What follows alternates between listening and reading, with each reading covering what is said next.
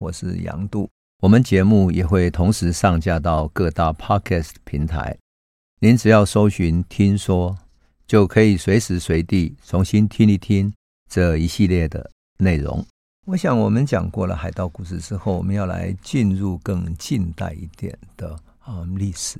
为什么？因为慢慢的到了十八、十九世纪之后，其实台湾所面对的局势已经不同了，清朝所面对的局势也不同了。特别是欧洲工业化之后，整个航海的技术改变了。过去靠着风帆船。所建立的远洋贸易啊，它的时间要拉得特别长，而且得看风向来进行航行。吹南风的时候，你才能够北上。哈，所以你如果从南洋那边要到日本去，你只能够在夏天的时节。那夏天的时节，你很容易遇上台风啊，遇上各种风浪，那所以各种意外都会发生。可是你要南下，只能够在冬天吹北风的季节，吹北风的季节，那些船南下才会特别方便，所以航行起来的时间要特别长。可是工业化之后，蒸汽机发明了，蒸汽机使得船的航行，船的航行可以走得更远，甚至于船的航行不用受到风向的阻碍，速度也更快。当然，那个时候的钢铁啊等等的。还没有那么完整，可是船能够承载更大的重量，能够造得更大，也就是说，船上可以放更多更重的大炮、枪炮，啊，作为它的船的配备跟武器。所以在海上要进行海盗啊或者打劫等等的，就越来越不容易啊，因为它的武装越来越强了。那随着工业化之后，所有的势力，海上的势力也改变了。过去的势力最强的是什么？是西班牙、葡萄牙这些最早发展海上航运、海上贸易的国家。可是随着英国的蒸汽机的发明，英国变成最强大的一个国家，因为它有蒸汽船，而蒸汽船的航行跟它的武力配备特别强大，所以它能够击垮了荷兰、击垮了葡萄牙、西班牙等等的。它在世界上慢慢成为所谓的日后来的日不落帝国。这个日不落帝国其实是跟工业化是有关系的，但是它中间有一个关键点是什么？过去风帆船时代，你一个船在海上航行需要的补给是什么？是食物、淡水，特别是淡水。可是，在蒸汽船的时代，它要补给的是什么？食物、淡水之外，还要补给它的燃料，燃料就是煤。有煤的地方就是它最重要的补给站，所以整个船开出去的时候，船上要装满了煤。当然，把煤装够了，然后它才能够维持它远洋的航行。那么，如果航行到一个城市、一个港口，怎么去补给煤就变成非常重要。这个时候，台湾就变得很重要了。为什么？因为台湾产煤。我们都讲过了哈。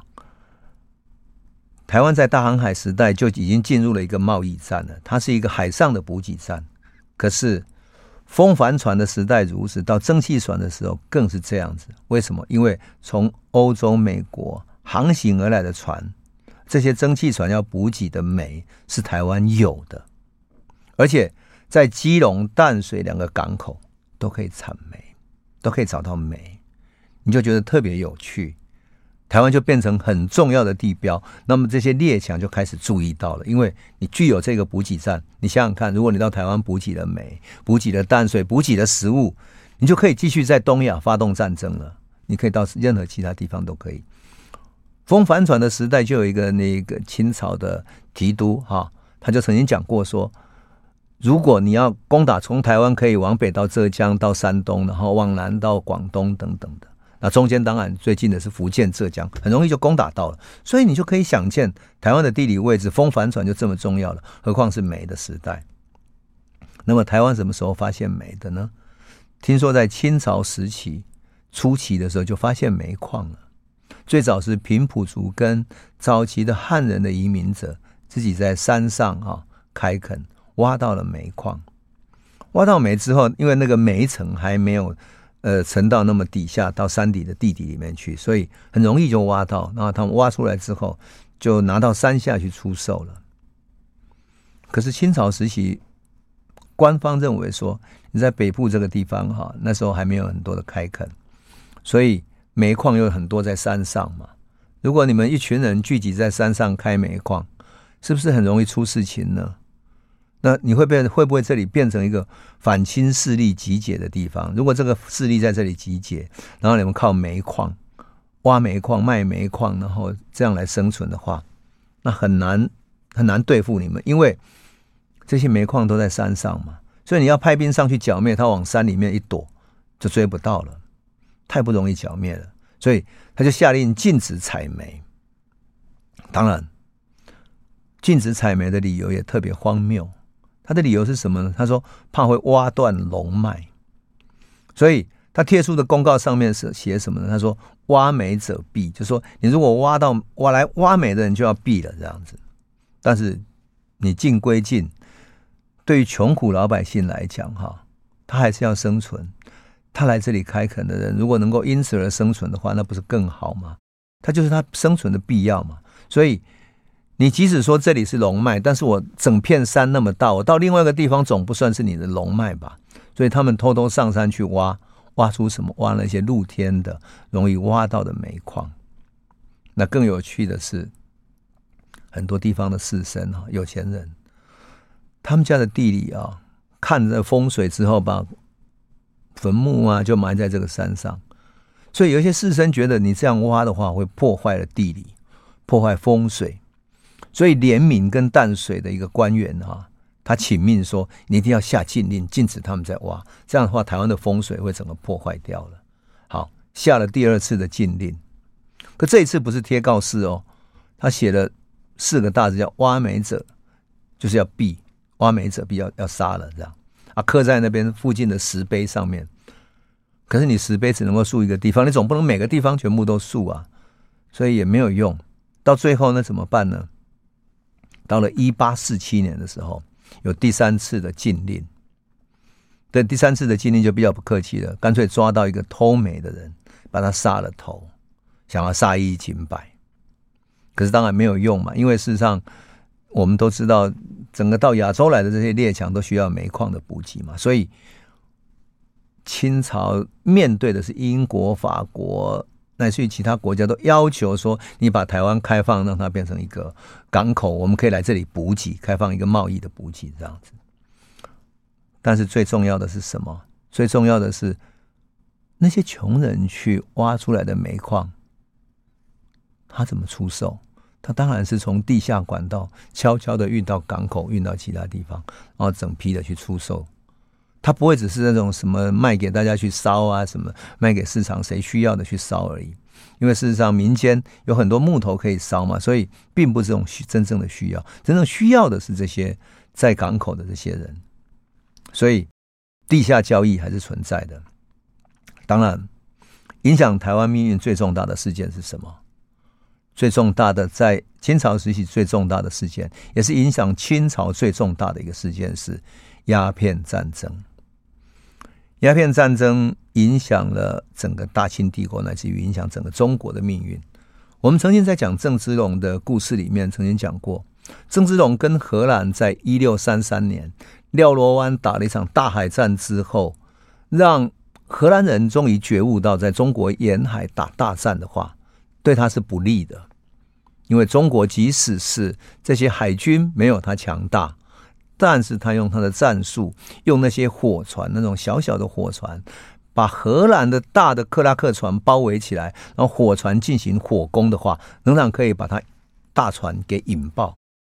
可是荷兰不敢作战之后，整个维持我们说过，维持了亚洲大概两百多年的和平，一直到鸦片战争。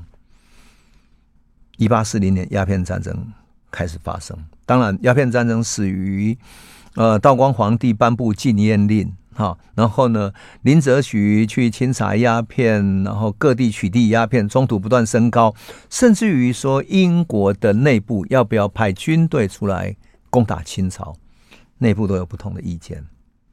那么，英国内部的意见是一个自由党的，一个是保守党的。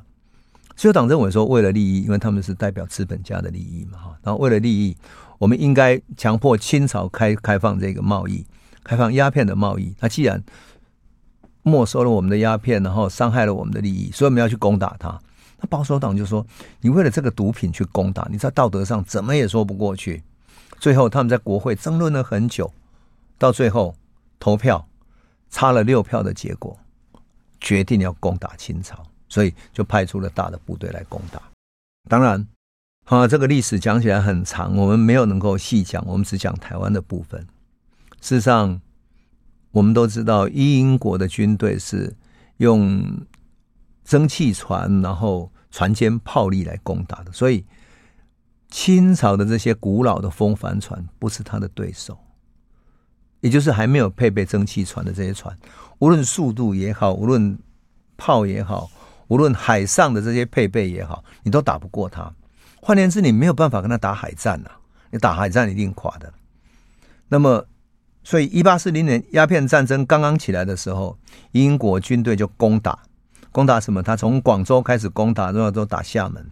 那为什么打厦门？打厦门之后，他准备往浙江攻打，到中所舟山群岛。那个时候，英国的政府给东印度公司，乃至于给英军一个很鲜明的命令是什么？他说：“你们最好在攻打的过程中占据附近的几个岛屿，这些岛屿呢，最好能够作为商港，还有作为我们的补给。那补给站里面很重要的是要有食物、淡水等等等等，最好有煤的补给，这个也是我们船。”要航行所必须，也是军队配备所必须的，所以你们要注意去看。因此，当时像舟山群岛啊，舟山群岛、福建还有鼓浪屿，哈，这些都是英军在他的名单里面准备攻打的，所以他攻打厦门一点也不意外。当然，不要忘记了，台湾也是他列入非常重要的一个地点，他要把台湾攻打下来。所以他攻打厦门，其实要用厦门去断了台湾对外的资源，因为英国也很清楚，台湾是靠着跟厦门的贸易、厦门的资源，特别是厦门军队、福建的军队来支援台湾，才能够支撑起来的。我们讲过的故事里面，每一次台湾的民变，都靠厦门派军队过来平静的。所以他把厦门攻打下来之后，厦门这边他就没有能够来支援台湾，他就来攻打台湾就更容易了。啊，更何况台湾的米粮糖我们都知道供应福建需要的，所以福建经济受损的话，那么整个他未来的战争就更容易打了。好，厦门跟台湾一海之隔，被英军攻打下来之后，台湾当然立刻提高警戒。那时候台湾的兵备道叫姚营啊。营是呃萤火虫的萤，底下改成玉字边啊。那么还有一个台湾镇，这是一个旗人叫达鸿阿，他们就奉命立刻要加强戒备。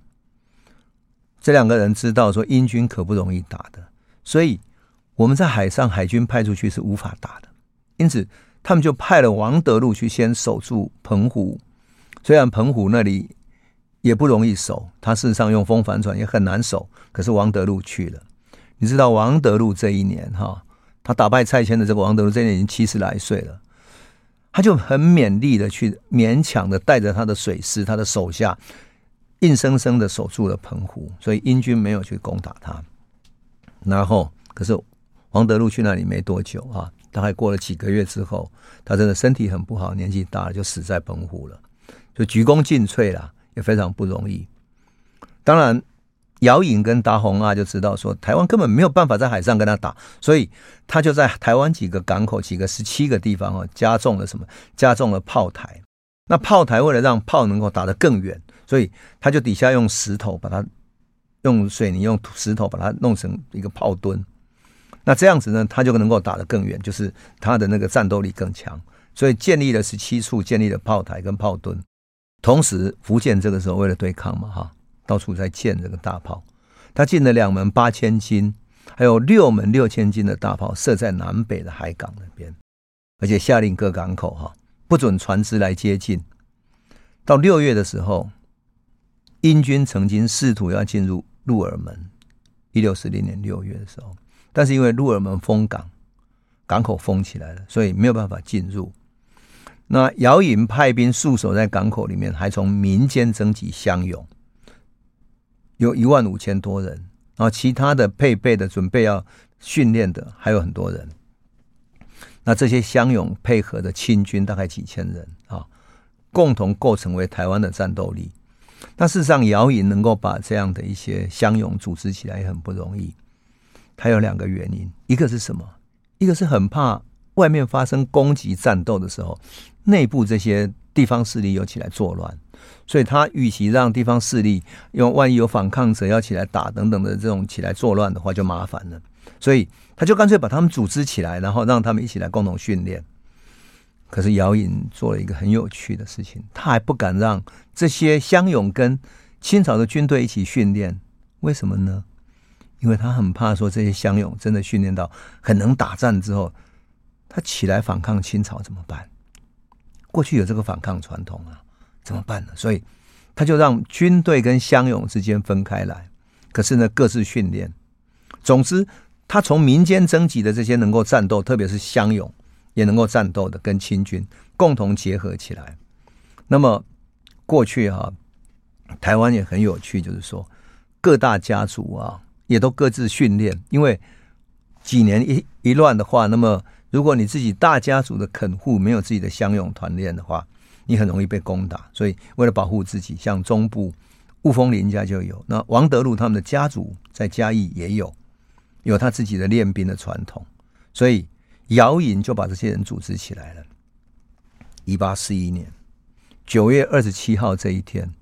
也就是英军攻打下厦门之后，也开始对于浙江附近发动、南京附近发动战争的时候，他们继续来开始攻打台湾了。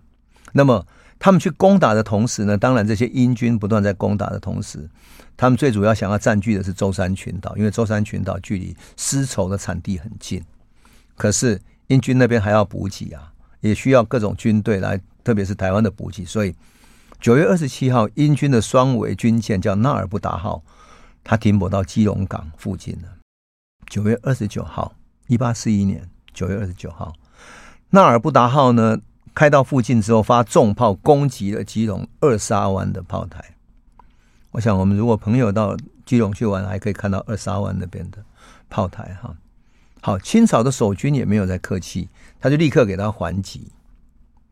他迫使纳尔布达号赶紧撤出了港湾，可是老天爷跟他过不去。为什么？因为这几天刚刚好有台风，刚刚好有台风，所以那个台风特别大。因此在撤离的时候，那个船要从港湾那边撤出去的时候，外面的台风又很大，所以他船没有开得很好。就在台风巨大的吹吹的吹动的时候呢，船去撞到了暗礁。撞到暗礁之后，船开始破裂了。船在大浪里面破裂之后，船体开始进水，很多船员就落水溺毙了。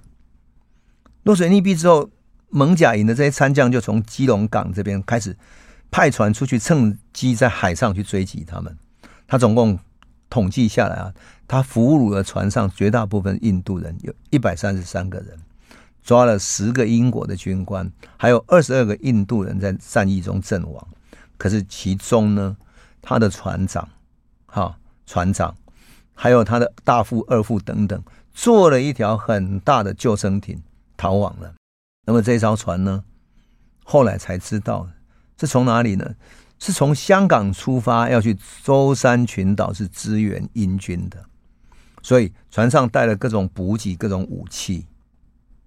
那么他们到台湾来是想要补给，还要想要顺便攻打或者什么，已经不知道了。那么，他们船长弃船逃走的时候啊，要逃回去的时候，为了怕船上这些人不让他走，因为他们觉得你船上逃走，我们就死定了，这样，所以他还留守了一些他的部队的人哈，聚集在船上，防止那些印度人起来反抗，他就终于逃走了。后来船长的船飘到东海岸之后，被另外一艘十月的时候被一艘英国的鸦片船救起来，他才回到香港去。到了十月十九号的时候，九月下嘛哈，船破掉了。十月十九号，英国就派了军舰过来了。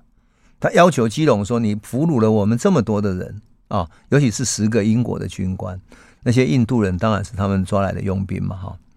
要求换回俘虏，可是英军迟迟没有答复。到了十月二十七号的时候，英军对二沙湾炮台要继续攻击他，把炮台整个打坏了。英军不甘心哦，他还派兵登陆了二沙湾，冲上去要攻打，准备。”把他们打下来之后，强迫他们交出俘虏。清朝的守军哈开炮还击，但是他真的武器打不过人家，配备差太远了。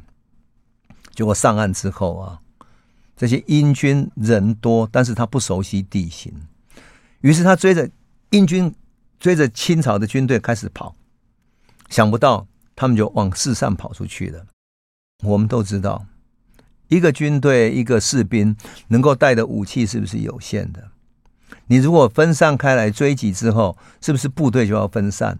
很快的武器会不会打完呢？打完了之后怎么办？好，赶紧要回船上去补给。更糟糕的是，他这个打去打出去之后，那些海岸地形我们都知道，嗯，基隆附近的海岸地形是非常复杂的，然后非常分散的，所以他就分散之后，有一些人就逐一被歼灭了。英军眼看这样打下去不行，然后很快要补给了，所以赶快撤回海上。第二天中午，他看看不行了，占不了便宜，只好撤走了。可是英军不会就这样撤走了。三个月之后，他们又回来了。回来了之后，还会发生什么事情呢？我们先休息一下，再来继续讲这个故事。欢迎回到九八新闻台《世界一把抓》，我是杨都。我们说，一八四二年三月的时候，英军因为不甘心。他们的俘虏啊，纳尔布达号的俘虏被清军给抓了，所以呢，派了另外一条船叫阿恩号，要来索讨这些俘虏。然后，而且呢，他开到鹿耳门那边去看看，没有什么机会，又绕啊绕的绕到北部来看看，也没有什么机会。于是开啊开，开到中部去，开到梧栖港外海那里。据说他伺机要准备进攻，而且。这条大船后面还带了四条这种所谓的比较小的船，他想要，如果大船不能直接攻进那个港口嘛，因为台湾附近水比较浅，所以他可以派他的部队坐那个小船上岸去攻打。他们打算要进攻，可清朝的水师他知道他的海上战力不如人家嘛，所以从头啊，从头就通知了淡水、鹿港、台南各地。所有的海岸的守军哈要严加戒备，但是不得出海跟英国军队海战，我们打不过人家。依照基隆的那个战法，准备诱敌上岸做内陆的决战。结果呢，这个阿恩号在转啊转，转到大安溪中部大安溪附近啊。三月十一号这天，他观察了几天，就大安溪那边想说，能不能从这里上岸去打啊？想不到清军呢。他就躲在里面，他也不出来跟他打仗啊。可是呢，清军又想说要引他上岸，他们又不上岸，怎么办呢？于是他们就派了几艘渔船，然后 绕着这个阿恩号旁边打转打转。然后，哎，这个英国的船开始注意到了这几条渔船，就赶紧假装逃跑，把那个船往这个大安溪就开进去了。英军决定说啊，逃了我就追吧。他没有想到。台湾渔船是比较轻的，所以在大安溪那个海口那边呢，曲折航行就航进去了。英军的舰队又大又重，对不对？他又不按地形，所以开了没多久，啊，很快就碰到礁石啊！这下不妙了，这大安溪口卡住了，被礁石卡住了。卡住只有两个办法嘛，一个是他的马达真的很强，他可以走嘛。那当然卡住他动不了了。那么。怎么办呢？另外一个办法是，当然等着那种啊涨潮的时候。可是清军怎么可以让他等到涨潮呢？所以这些渔船看到他卡住之后，立马从上面跳下来几百个战士，然后从岸上那边其他船就马上打过来，前行到船边开始进攻了。这英军很大的一条舰队啊，这个大船龙困浅滩，英雄无用武之地，所以。很麻烦的是，因为像船上的大炮只能够打比较远的，对靠近过来要攻打上来的士兵，你只能够一对一的打，只能够开枪还击。那这些蚂蚁雄兵又使了一些阴招，把船开了一个洞，凿了一个洞，我们讲过了，那个时候的这种嗯蒸汽船还没有发展到所谓的那种钢船，就是钢铁船啊，所以它还是用比较厚的呃木头板子，所以它还是可以凿开一个洞的。它当船在海上碰到的，它还是会碎裂开来。他就把船凿开一个洞，最后阴船就这样被击沉了，船就开始往下沉，然后几十个英国的军人就被杀了，然后船上还有十八个英国军官，还有一个印第安人，三十个印度人，还有呢五个广东人被俘虏了。有趣的是，清军居然在船上俘虏了十一门大炮跟兵器，而且呢，这个英国的舰队上。居然还载着在中国长江海战中获得的一些战利品，战利品当然是一些钱啊、金银财宝等等的。居然还有这个战利品哦，清军整个把它收起来了。哇，大安之役获胜了。你想啊，淡水之役得到胜利之后，哇，清朝就很高兴的，包括李鸿章都特别下令来欣赏，那就赏识他们，皇帝也赏识他们。等到大安之役又战胜了，哇，那真的是北京。大喜！为什么英国军队在大陆整个沿海一路扫过去，毫无反抗之力，毫无反抗之力，就这样打过去了。想不到鸦片战争里面，整个清朝军队被打垮的，居然台湾是打了那个唯一的一场胜仗，唯一的一场胜仗。所以朝廷大大的高兴，就赏赐什么呢？赏赐达鸿阿太子太保，姚尹呢叫二品顶戴。就是二品头上另外戴一个帽子，这样二品顶戴，这是一个官衔啊。而且下令呢、哦，下令姚颖跟达鸿阿说，除了船长跟高级军官以外，连同早一点在基隆之役所俘虏的英国军人，乃至于这一次所俘虏的所有的其他俘虏，包括印度人，乃至于啊印第安人等等的其他的英国军官等等的哈、哦，全部斩杀，斩杀。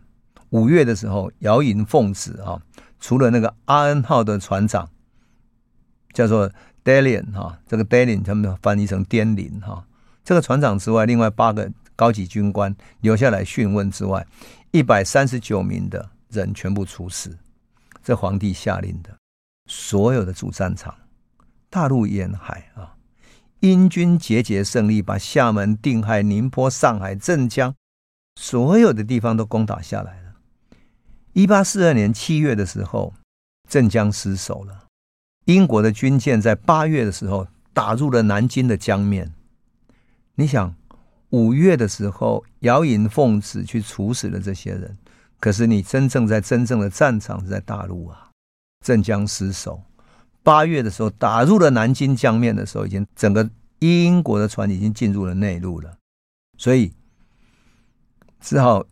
清朝就派了齐英跟英国的伊里布到南京去开始谈和了，因为不知道怎么打下去了。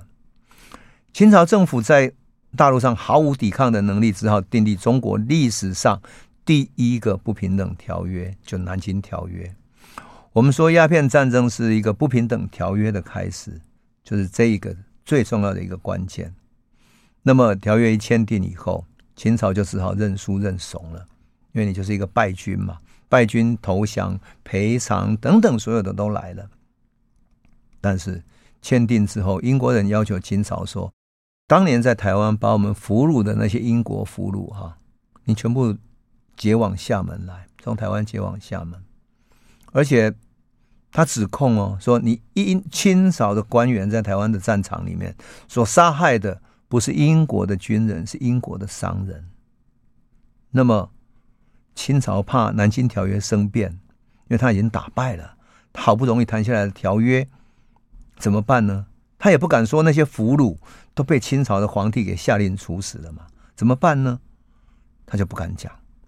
好，九月的时候，你看八月他们谈，九月的时候，英国人就派了一个船长叫尼夫这个人，带了英军的统领文书到台湾来要人呢，把人交出来，那些俘虏全部交出来。没有办法，人都杀了。最后呢，姚颖他们只能从台南再回来，什么？再回来九个战俘。然后，就像英国南京条约的公使蒲鼎茶哈，这个尼夫啊带回来九个战俘之后，就跟英国签南京条约的那个公使普鼎查就控诉台湾到姚颖，说什么？说台湾到姚颖杀害战俘、杀害俘虏，而且他们只是商人，所以你清朝根本不应该杀害我们的商人，而且你要赔偿。普鼎查完全否认什么？否认英国前往台湾的两艘战舰有任何主动攻击的地方。他杀害的，他指控哦，清朝杀害的是非君子的英国公民。事实上，哈，这件事情很怪，为什么？因为事实上，英国当时已经不只是在攻打而已。你想，两个国家在发生战争，然后你的部队、你的军队，你你已经到了战场上了，正在作战的时候，你的军队的战船，然后或者说你开到其他地方去，你居然说你不是不是战争用的，你是商船。那怎么可能呢？而且更重要的是，英国当时的政府啊，他已经跟英军讲好了，你可以在亚洲、在东亚、这中国这个战场上征调所有英国的商船，包括所有的鸦片船，全部都可以征调。这些商船都可以变成你补给用的战舰的一种补给船。所以这个船在平时也许是鸦片船，或者是其他的商船等等，可这个时候全部被英军征用了。所以。船上他载满了军备，载满了战士。你说一百多个印度人，难道不是作为战争用的？否则的话，他需要这么多人吗？所以后来的英国士兵的回忆录里面也写到说，当年哈他多么英勇去参加鸦片战争，也就是这条船上的一些船幸存下来的阿恩号啊，这个船上的船员也讲到这个历史，所以。两国在作战的时候，这个军备船开在战场上，配备大炮，而且对着岸上打。你说这个不是战船，谁会相信呢？可是没有办法，没有办法，这种颠倒黑白的指控，清朝败战之将只能够接受了。那清朝会怎么处理姚颖跟达鸿阿呢？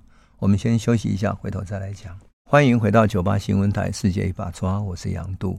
我们节目也会同时上架到各大 Podcast 平台，您只要搜寻“听说”，就可以随时随地重新听一听这一系列的内容。我们刚刚讲到了，嗯，鸦片战争之后啊，齐英在谈判里面受到普鼎查的指控啊，说台湾的那场战争哈、真的鸦片战争里面唯一打赢的一场战争，哎，啊，这个打赢当然不是海战的胜利，而是因为陆地。陆地上有防备，再来呢，老天也帮了台湾的忙，台风那么大，把他们的船吹出去，卡到暗礁上。另外一个呢，大安溪的那一场战役使了阴招，让英国这种大战舰卡在大安溪的溪口，然后人再冲上去杀了他们，把他们整个打败了。所以台湾其实这些部将啊，指挥作战还是有办法的。好不容易打了胜仗，而且。清朝的皇帝还亲自赐给他们官位、升官发财等等等等的，哎，想不到中央的鸦片战争打败了，所以台湾就变成被指控的一个部分。所以姚颖跟达鸿阿呢，在一八四三年呢、哦，被指控叫什么两个字叫妄杀，妄杀就是狂妄的妄，杀人的杀，叫妄杀，当做罪名。我说。有错杀，有这种所谓的谋杀，有误杀等等的妄杀，就是他狂妄去杀了人。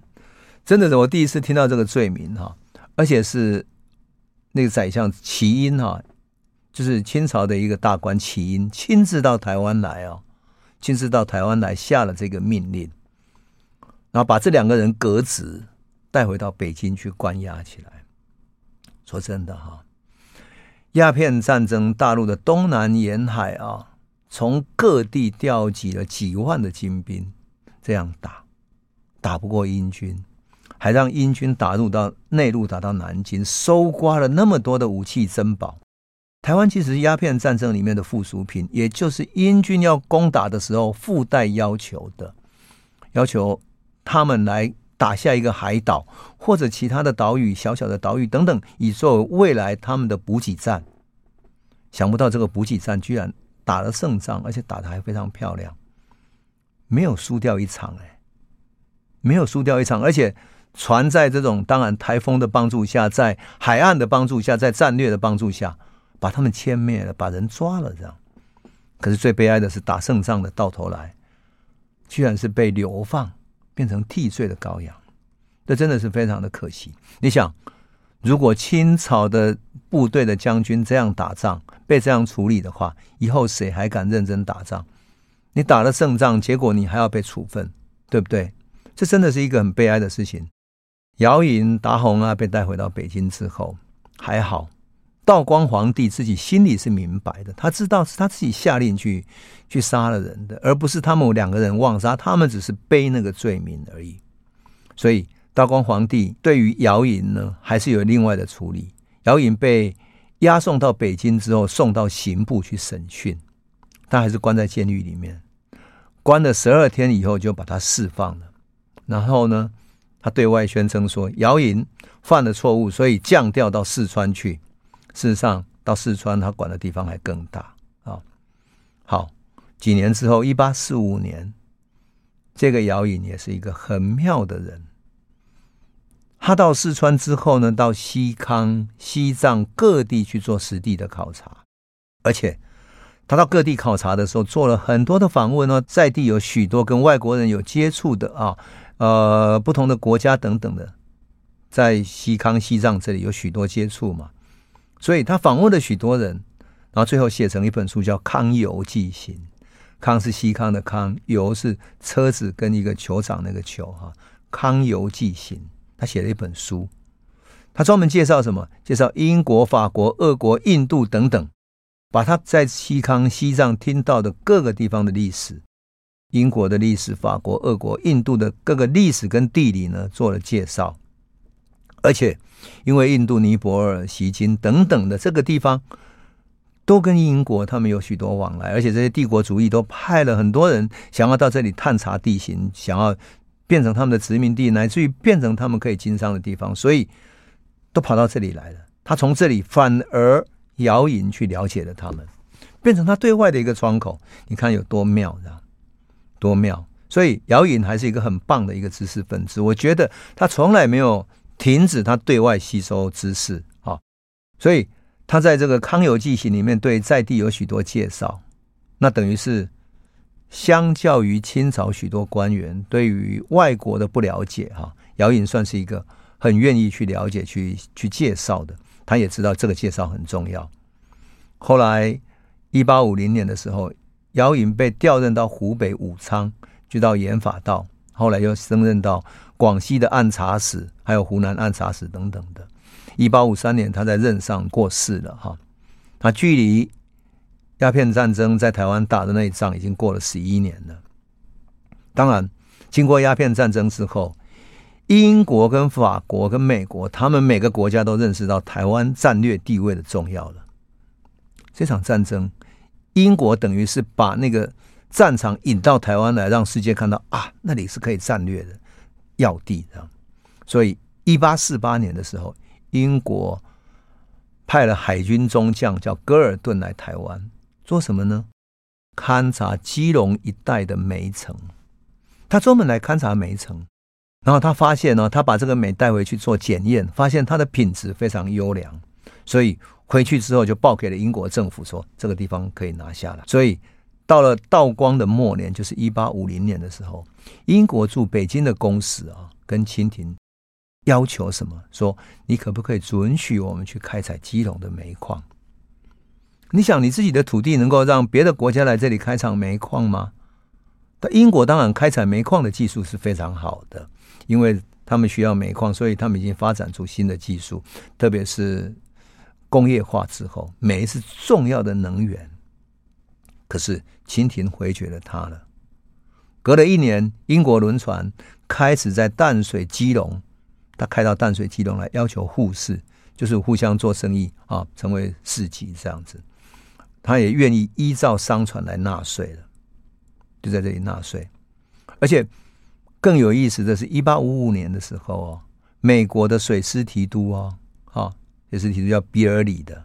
比尔利的，在这一年一八五五年也来到台湾，他派人干嘛呢？派了一个叫约翰的这个人去调查基隆的煤矿，煤矿来源在哪里，产地在哪里，地层怎么分布的。然后呢，回到美国之后，他干脆发表一个公告，说什么？他说：“我们一定要谋取清廷在台湾的这个采矿权。如果拥有采矿权的话，就我们就拥有一个天然的港口，还有煤矿的资源。那么基隆就是我们的所在，这是一个最好的地方。我们可以拥有这里之后，他的战略里面说，拥有这里之后，我们可以控制的煤的供应，也就是对于亚洲地区，我们可以当基地去攻打其他地方了。”你可以想见，你可以想见，这个地方是多么重要。这个煤矿的资源对于战争，对于未来的时代是多么重要。正如同今天全世界在抢石油一样，当年抢煤矿不就抢到一个最好的地方吗？英国、美国等等其他国家都看见了，可惜就是清朝本身还没有看到这个工业化时代即将引起的能源的革命。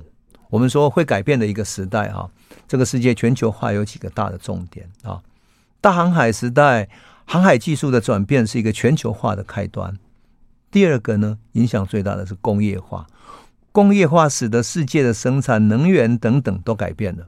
而当时最重要的能源就是煤矿，而台湾有煤矿，台湾被列强看见了，台湾变成一个战略的要地，所以清朝终于知道台湾有多么重要了，多么重要了。但是。事实上，列强在觊觎的时候，清朝已经来不及了。当然，到了一八六零年英法战争以后，清朝跟英法签订了《天津条约》，那基隆就变成淡水的副港啊。基隆变成淡水的副港，淡水是主要的港口嘛，基隆变副港，所以这些船就可以来这里经商，可以来这里补给，变成一个商港了，变成一个开放的商港，所以海禁就开了。因此，基隆就变成几个殖民帝国在远东的要道跟通商的口岸。从此以后，当然就再也关不起来了。那么，我们回顾这段战争，哈，有时候你想起来说，鸦片战争里面，台湾为什么能够打这样一场胜仗呢？因为这里的军备其实没有比清廷在大陆各地的好，可这里军备知道怎么利用地形地物来保护自己，这是一个。第二个。我觉得台湾这边的这些乡勇，来自于这里的士兵哈，对于战争一直有防备，就是一直在发生战乱，内部有各种叛乱，所以每一个兵备道都有这种准备啊，作战作战，所以才能够在鸦片战争打了这场胜仗，利用地形地物。事实上，利用地形地物也在后来的清法战争里面起到作用，因为他一样把法军引入到内陆之后，让他打在那里，卡在那边，然后。动弹不得，就是他只有卡在那个战争的中间，所以其实利用台湾的地形去进行这些海战，让就是无法打的海战，我们引到陆地上来打，这才是战略上胜利的原因。这也是我们看到鸦片战争这场战争里面台湾的角色的所在。那在工业化的时代里面，台湾也变得越来越重要了。可是清朝有注意到吗？台湾还有哪一些故事呢？比如说，台湾的樟脑会有什么故事呢？樟脑怎么提炼的呢？其实里面有许多好玩的故事，好玩极了。那我们以后再来慢慢诉说了。谢谢你。